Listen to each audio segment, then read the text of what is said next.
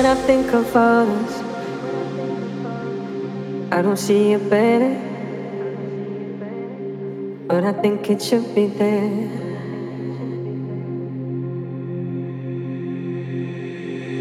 Seeing different colors underneath what matters, and I wish you'd meet me there.